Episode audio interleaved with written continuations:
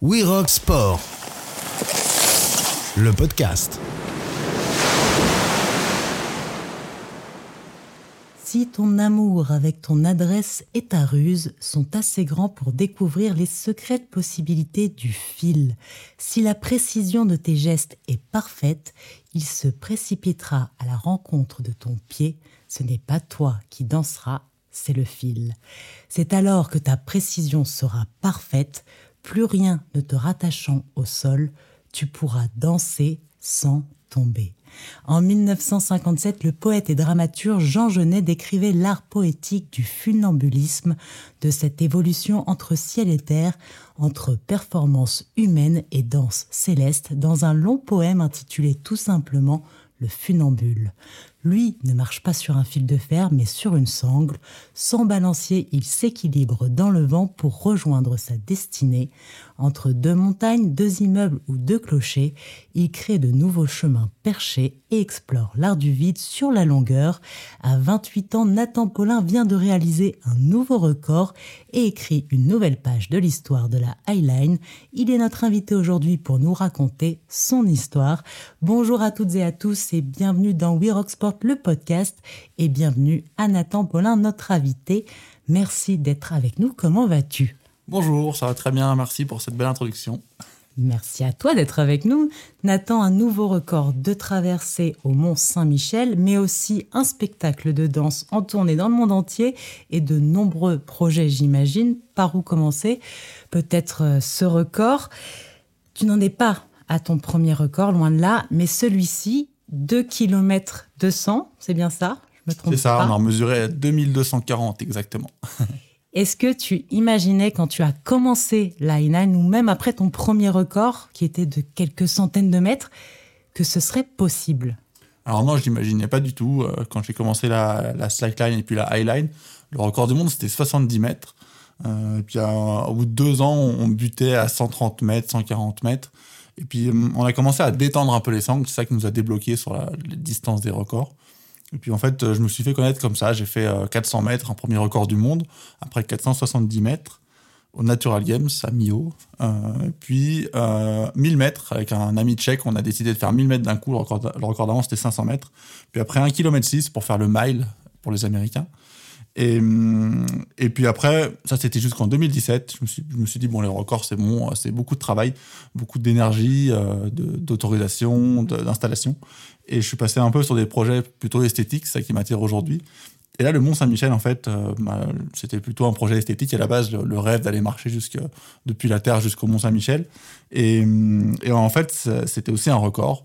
Et donc, euh, j'ai programmé ça. C'était mon, c'est mon plus gros projet. Et donc, j'ai réussi au premier essai à faire ces 2240 mètres. Et c'était un magnifique projet avec euh, un, petit peu hors norme à tous les niveaux.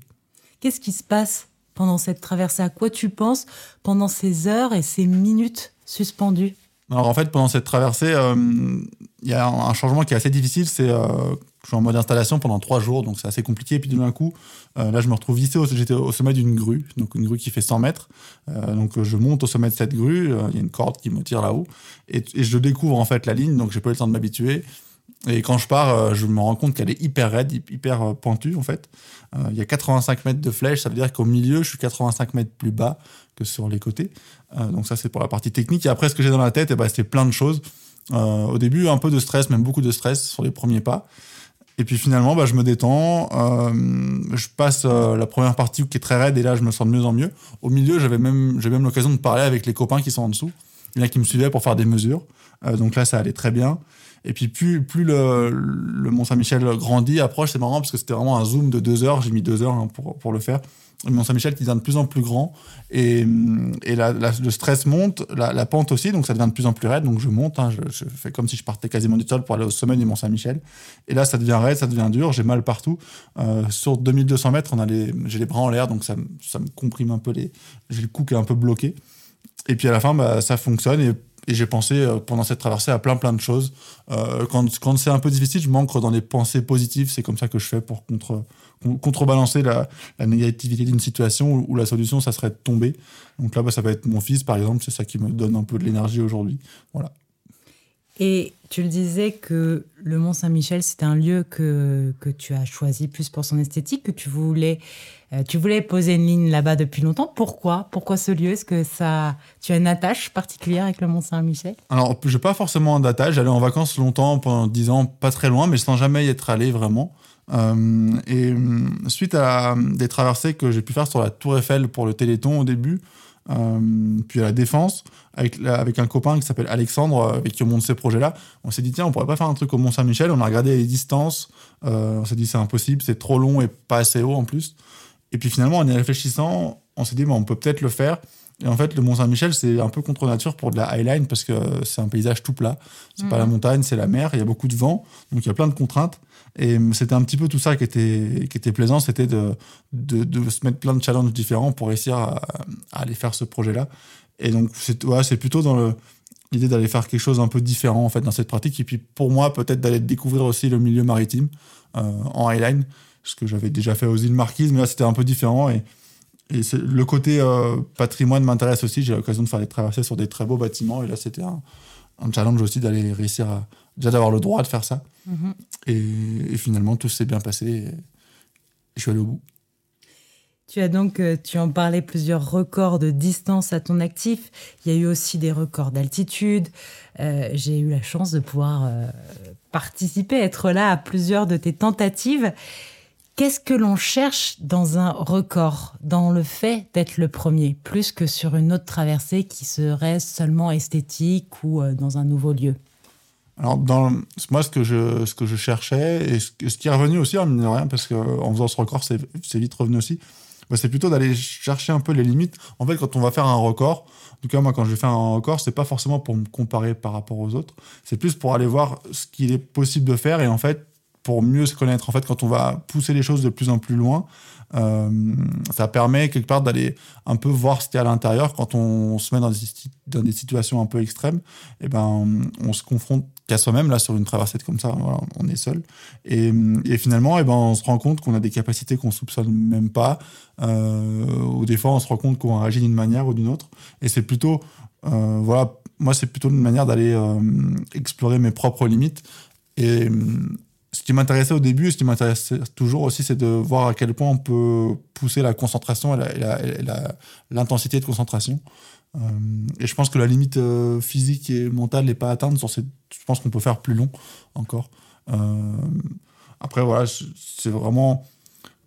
c'est moi, c'est ça qui m'intéresse. Et la partie technique est hyper intéressante aussi, en fait. Voilà, c'est ça mhm. qui là, sur ce record, vraiment, la cerise sur le gâteau, c'est de traverser. Mais toute la partie là, on, on, était 20 personnes sur, euh, sur une semaine, avec même 40 personnes le jour d'installation. Mhm. Et en fait, c'est le fait de partager tout ça qui est, qui est, qui est beau à la fin, en fait. Et oui, justement, parlons de l'installation, parce que que ce soit ici au Mont-Saint-Michel, en plein Paris ou à des milliers de mètres d'altitude en montagne, il y a aussi toute une logistique et une organisation pour euh, l'installation de la slackline comment est-ce qu'on pose une highline de plus de 2 km de long? Alors, euh, effectivement, c'est compliqué. Euh, déjà, il faut la fabriquer, cette highline. Donc là, euh, on a, en fait, c'est des portions de 100 mètres qui sont reliées les unes avec les autres. Donc, ça permet de séparer les morceaux. Alors là, techniquement, comme on a fait, ben, en fait, on, a marché dans la baie, on a déroulé des morceaux de 300 mètres qu'on a connectés les uns aux autres. Et puis après, on a tout fait monter dans le ciel. On a tendu depuis le pied de la grue avec un treuil. Mhm. Et hum, alors ça, c'est résumé, ça paraît simple. Ce qui était compliqué, c'était côté Mont-Saint-Michel, il y a plein d'ornures, des statues, des choses qu'il ne faut pas abîmer. Euh, donc là, on a envoyé un charpentier qui est, qui, est qui est, aussi un cordiste qui est monté sur les toits. On a des belles images de ça. Et hum, ce qui était compliqué sur cette traversée, c'est qu'on a fait ça en simultané avec du public en dessous, euh, avec plein de choses à gérer. Et hum, le fait de s'ancrer aussi sur un bâtiment comme celui-là, bah on a, voilà, c'est des, des, mois de dossiers d'échange avec les architectes des monuments de France pour pouvoir le faire. Donc c'est, c'est vraiment une grosse entreprise avec de la coordination. C'est un peu comme moi, une, mission. Euh, et on prépare tout à, l'avance. Et quand on est en train de le faire et que tout se déroule bien, euh, bah c'est, c'est, hyper beau. Et puis quand je vais réussir à la fin à traverser, euh, c'est très émouvant en fait d'avoir partagé ça avec tous. Et tout le monde est embarqué dans l'aventure. Donc ouais, c'était vraiment ce projet-là, euh, c'était vraiment le plus gros de, ce que j'ai pu faire en termes de, complexité d'installation. Et, on, et on, quand, ça, quand ça marche, quand on voit que c'est possible, et ben, on est hyper heureux. Et là, donc, tu disais que vous, euh, vous rejoignez les différents bouts de la slack au sol, ce qui est possible au, Mont-Saint-Michel. Comment ça se passe, par exemple, à Paris? Tu parlais de ta traversée pour le Téléthon entre le Trocadéro et la Tour Eiffel, ou même en montagne alors là, Trocadéro Tour Eiffel, c'était, on est passé par le, sol, donc c'était compliqué, c'était de couper la route. Par contre, en montagne, on envoie un drone qui tire un fil de pêche. Donc ça, c'est la technique euh, qui, qui fonctionne bien. sur, les, sur 2 km 2, c'est, impossible d'envoyer un drone qui tire un fil de pêche mmh. sur une longueur comme celle-ci. Euh, mais ce qu'on fait en montagne, voilà, ce qui marche, euh, ce qu'on a inventé un petit peu et qu'on, fait toujours, c'est qu'on on a une équipe de chaque côté. On a une équipe qui envoie un drone. Le drone tire un petit fil de pêche en face, euh, la personne le rattrape et ce fil de pêche tire une petite cordelette et la cordelette tire la sangle. Donc voilà, c'est des opérations qui sont un peu, un peu techniques, un peu stressantes. Souvent, c'est le plus stressant de l'installation. On a déjà eu quelques petits soucis, euh, des, morceaux de doigts coupés par les hélices de drone, pas plus. ah Et j'ai entendu que l'un de tes rêves serait d'installer une ligne entre la tour Eiffel et la tour Montparnasse. Alors oui, cette traversée euh, Mont-Saint-Michel, en fait, c'était un, essai grandeur nature pour celle-là. C'était un petit peu, c'était un petit peu ça aussi l'une des raisons. Euh, c'est que euh, on voulait voir comment ça réagissait une ligne très longue et avec peu de hauteur finalement, parce que Tour Eiffel, Tour Montparnasse, il y, a, y a peu de hauteur en fait. Il y a 150 mètres entre les toits des bâtiments et, et, les, le sommet des tours. Et donc là, on a vu que c'était possible techniquement de le faire. Mhm. On avait de la marge en termes de sécurité. Euh, maintenant, le, défi, euh, ben, il va être déjà d'avoir l'occasion de le faire. Donc, il y, a, un petit peu des idées, euh, la volonté politique pour y aller, et puis l'installation qui va, être plus compliquée. On n'a vraiment pas le droit à l'erreur parce qu'on est au-dessus de, beaucoup de, choses. donc là, ce serait une installation à l'aide de drones. Donc là, ce serait une installation avec sûrement un petit peu de drones, des grues intermédiaires. Euh, peut-être une technique avec euh, des ballons d'hélium qui porteraient un peu la, sangle. il y, a plusieurs idées à, l'étude. Il y a plusieurs façons de faire qui sont techniquement euh, possibles. donc c'est 2700 mètres cette traversée, 2 km 7. À suivre donc. C'est ça, ça devrait venir normalement, j'aimerais bien en 2023-2024. On va en tout cas suivre ça de très près. Est-ce qu'il pourrait y avoir une limite à une traversée? Est-ce qu'à un moment, ça va plus être possible concrètement de faire plus long? Ou est-ce que justement ça va être les difficultés d'installation dans des lieux toujours euh, plus improbables les uns que les autres? Alors, il y a une, euh, limite, euh, c'est à partir du moment où la sangle va céder sous son propre poids, en fait. parce que quand on. Rien que le fait de lever. Là, la, sangle du Mont-Saint-Michel, rien que le fait de la faire décoller du sol, il y avait déjà plusieurs centaines de kilos de tension. et au-delà de son propre poids, c'est dès qu'il y a un coup de vent. Là, on a fait une sangle qui est plus fine, donc au lieu de faire 2 cm et demi, elle fait 2 cm pour qu'elle prenne moins le vent. Et c'est ça la, grosse problématique en fait. C'est en cas de vent, euh, ça peut concrètement casser la sangle. Donc là, la, limite physique, elle se retrouve ici. Et je ne peux pas donner de longueur précise. Euh, c'est sûrement autour des un peu plus de 3 km. Il y a déjà une sangle de 2700 mètres qui a été installée. Et hum, ils ont arrêté de, de, monter dessus parce qu'il y avait trop de tension qu'elle était pas loin de casser. Donc ils s'étaient mis une limite. Donc la limite, elle est pas loin quand même. Hmm. Et le vent, là, tu dis que ça pourrait être euh, un, ennemi pour l'installation d'une sangle, mais je t'ai aussi entendu dire que le vent, par contre, lors d'une traversée, est un allié, à juste mesure, mais est un allié euh, pour t'aider dans, dans, cette avancée vers, euh, vers Alors oui, point. Le, le, vent, en fait, quand il est léger, il aide. il faut imaginer que quand moi je marche sur la sangle, en fait, quand je fais un mouvement, ça fait une onde. Donc la sangle, elle fait un mouvement, l'onde part et revient elle vient taper à l'ancrage à l'autre bout, qu'il soit devant ou derrière moi, elle revient. Et quand il y a un petit peu de vent, en fait, ça va stabiliser la sangle, ça casse l'onde. Donc euh, ça peut faciliter la chose. Il y a des traversées, quand il n'y a pas du tout de vent, elles deviennent ultra difficiles. Euh, par contre, voilà, il y a une limite quand il y a, quand il y a du vent fort ou des rafales, là, ça devient plus compliqué. Donc, mmh. En, général, il y a toujours un peu d'air et ça rend la chose plus facile. Et puis, dès que ça passe une certaine limite, aux îles Marquises, par exemple, dans un endroit qui est très, très venté, euh, là, c'était tout le temps compliqué. Et donc, on parlait de la traversée euh, Tour Eiffel, Montparnasse. Est-ce qu'il y a une autre traversée de rêve pour toi? Alors, j'ai pas vraiment d'autres projets de rêve comme celui-ci. Il y, a, quelque chose que j'aimerais bien faire là, euh, qui m'attire en ce moment, c'est une traversée entre des éoliennes en mer, donc offshore. Euh, j'ai eu l'occasion de faire une traversée entre des éoliennes il n'y a pas très longtemps dans le Jura. Et hum, c'est vraiment pour le, ouais, l'idée un peu esthétique mm. d'aller marcher au-dessus de l'eau entre ces, entre ces mâts qui sont hein, perchés un peu difficiles d'accès. Donc ça, c'est voilà, peut-être dans les prochains projets, il y, a ça qui m'attire et que j'aimerais bien travailler là-dessus dans les, dans les mois à venir. Et je le disais au début, tu es aussi à l'affiche d'un spectacle, Corps extrême, mis en scène par Rachid Hamdam, qui est entre autres le nouveau directeur du Théâtre national de la danse de Chaillot à Paris. Un spectacle qui lie highline, escalade et chorégraphie. Un très beau travail sur le vol, sur le corps qui échappe à la gravité. Qu'est-ce que cette expérience artistique t'a appris? Alors moi, cette expérience artistique, elle m'a hum, appris... Euh, déjà, elle m'a permis de travailler avec d'autres personnes, de plus être le seul pendant la performance. Ça, c'est hyper beau de, de, partager la chose. C'est un spectacle qu'on répète plusieurs fois et hum, je pense que si je devais le faire seul, euh, ça me lasserait assez rapidement. Là, le fait que ça soit un peu jamais pareil, de jouer avec d'autres euh, danseurs, acrobates euh, et, grimpeuses, c'est hyper beau. Ça m'a appris aussi à travailler peut-être sur la qualité de mes mouvements. Ça, c'est quelque mhm. chose que j'ai travaillé à force de répéter les mouvements, d'essayer de les décomposer. La demande de, une des demandes du chorégraphe, c'était de, de, il veut qu'on voit les choses en fait que des fois on voilà, qu'il y ait un genre de ralenti sur les choses donc ça ça ça m'a beaucoup plu et puis ça m'a aussi je sais vraiment d'aller à la rencontre des gens moi j'aime bien euh, j'aime bien ça par la haine c'est une raison qui m'a poussé à voyager euh, rencontrer des paysages et rencontrer des gens. Et là, dans les théâtres, on a vraiment les gens qui sont en face et ça permet de transmettre des émotions. Euh, et je, voilà, on voit que ça fonctionne, ce spectacle fonctionne très bien. Et donc, c'est un vrai plaisir de, le jouer. Et, puis, ça me fait aussi découvrir un nouveau monde. Moi, je suis curieux. Et là, le, monde du spectacle, voilà, j'étais jamais rentré dans un théâtre de ma vie. Euh, et là, bah, du coup, j'y rentre par la scène et ça me donne envie aussi d'aller voir d'autres spectacles. C'est une très très belle expérience et je pense qu'elle n'est pas prête de s'arrêter parce qu'il y a peut-être déjà d'autres spectacles en préparation. Quelles sont selon toi les similitudes entre le sport et l'art, entre le sportif et l'artiste justement? Alors, c'est vrai que moi, je suis sur une discipline qui est vraiment entre les deux, euh, qui est un peu indéfinissable, et c'est ça qui, me plaît. Euh, moi, je pense qu'il hum, y a énormément de similitudes. Déjà, bah, je sais pas, le, le, souvent, les gens souvent disent que l'art, c'est quelque chose qui permet de transmettre une émotion, mais il y a, y, a il beaucoup de gens, quand on voit comment les stades sont pleins et comment les émotions peuvent être transmises par, euh, je sais pas, une course de ski, euh, un match de foot, pour moi, ça, peut être déjà considéré comme de l'art.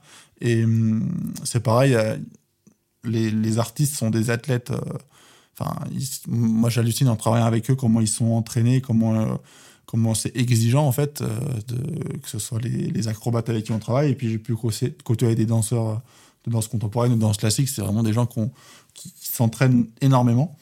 Et donc voilà, pour moi, il n'y a pas vraiment de frontière entre les deux.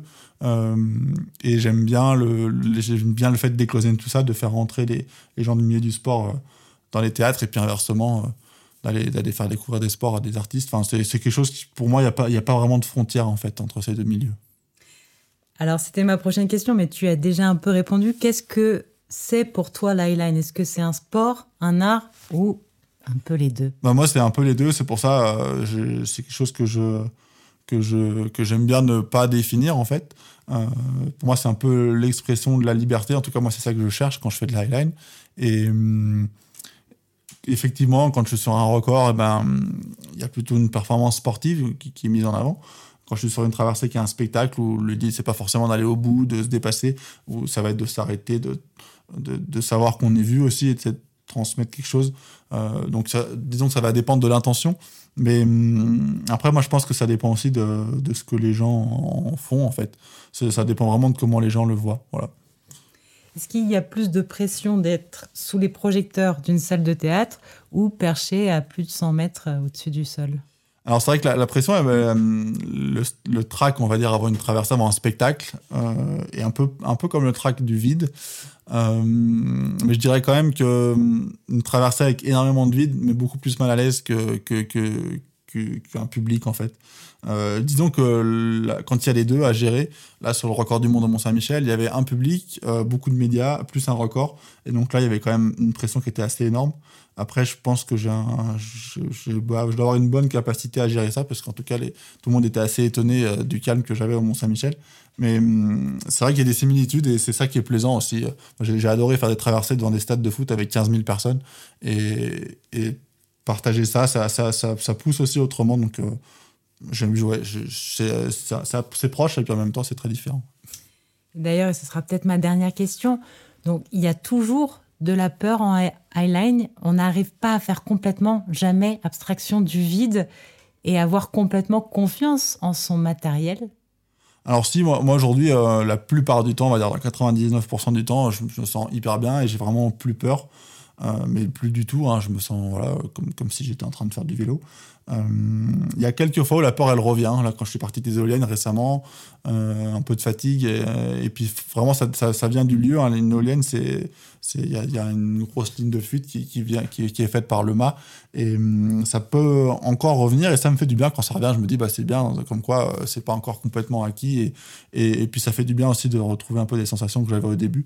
Donc, hum, Parce la que peur, oui, toi, tu as commencé euh, la Highline notamment pour vaincre cette peur, si, si, si je me trompe pas. Oui, c'est ça. En fait, ouais, en, fait, j'ai commencé la Highline en, en ayant euh, peur du vide. Euh, c'est quelque chose voilà, dans lequel j'étais pas à l'aise. J'ai commencé à slackline au ras du sol, qui m'a passionné pour le côté un peu méditatif. Et hum, j'ai commencé à en faire dans le vide. Et dans le vide, la première fois que j'ai essayé, je me suis dit, mais jamais je referai ça, ça sert à rien, ça fait peur, j'aime pas ça. Et puis finalement, bah, l'envie euh, d'aller découvrir ces milieux-là était beaucoup plus forte que, que la peur. Et donc, ah, j'ai vaincu cette peur du, du vide en, en y passant euh, beaucoup de temps. Et ça, et ça a vraiment pris du temps. Et de temps en temps, voilà, ça peut revenir. Euh, mais ce qui est, je trouve, ce qui est bien, en fait, c'est que j'ai appris à vite euh, reprendre le dessus, en fait. sur les émotions, sur ça peut être ben, des palpitements du cœur, enfin il y a quelque chose qui, qui est physique, et je, je, reprends vite le contrôle, et je pense que hum, c'est aussi satisfaisant de voir que voilà, j'ai vraiment appris à maîtriser ça.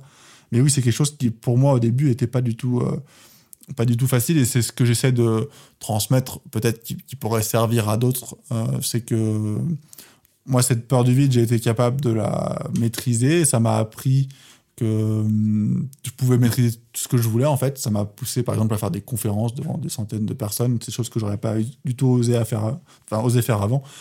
Et, hum, et donc voilà, si je peux transmettre quelque chose qui peut être utile, c'est que si, enfin, si vous avez peur de quelque chose, il faut pas que ça soit un frein quoi. Allez-y. Euh, et, et, même en fait après on trouve du plaisir à combattre cette peur là et puis on peut faire parler avec d'autres. Et au final, et eh ben, ça devient un peu une, moi c'est une façon de vivre aussi. Donc, c'est ça qui me permet aujourd'hui d'être dans, un théâtre, par exemple, dans un milieu complètement euh, différent. Et, et voilà, donc allez-y, n'hésitez pas, poussez un peu, ça marche bien. Bah, je pense que c'est une belle conclusion. Merci beaucoup, Nathan. Bonne continuation à toi sur les planches et ou dans les airs. Merci. Merci à toutes et à tous de nous avoir suivis. À très bientôt pour un nouveau numéro de We Rock Sport, le podcast.